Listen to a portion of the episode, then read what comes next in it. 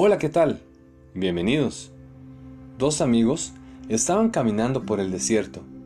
En una etapa de su viaje tuvieron una discusión y un amigo le dio una bofetada al otro en la cara. El que recibió la bofetada se lo tomó muy mal, pero sin decir nada, escribió en arena, hoy mi mejor amigo me dio una bofetada en la cara. Siguieron caminando hasta que encontraron un oasis donde decidieron bañarse. El que había sido abofeteado quedó atrapado en el fango y comenzó a ahogarse. Pero su amigo lo salvó. Después de que se hubiera recuperado de su conmoción, escribió una piedra, Hoy, mi mejor amigo me salvó la vida. El amigo que abofeteó y salvó a su amigo le preguntó, Después de hacerte daño, escribiste en la arena, y ahora escribes en piedra. ¿Por qué?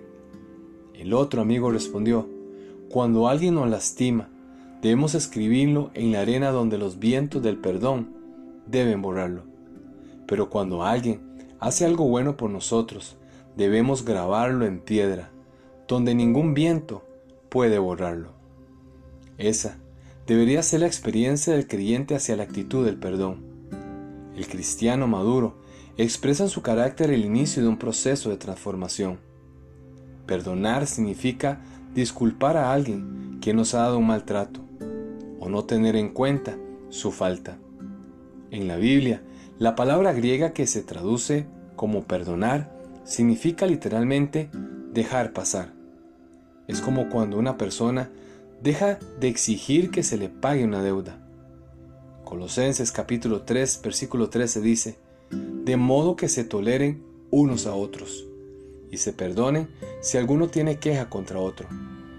Así como el Señor los perdonó, perdonen también los unos a los otros. Soy Hugo Olivas y le deseo grandes bendiciones. Seamos amigos, búsquenos en nuestras redes sociales, en Facebook o en YouTube como hugoolivas.com.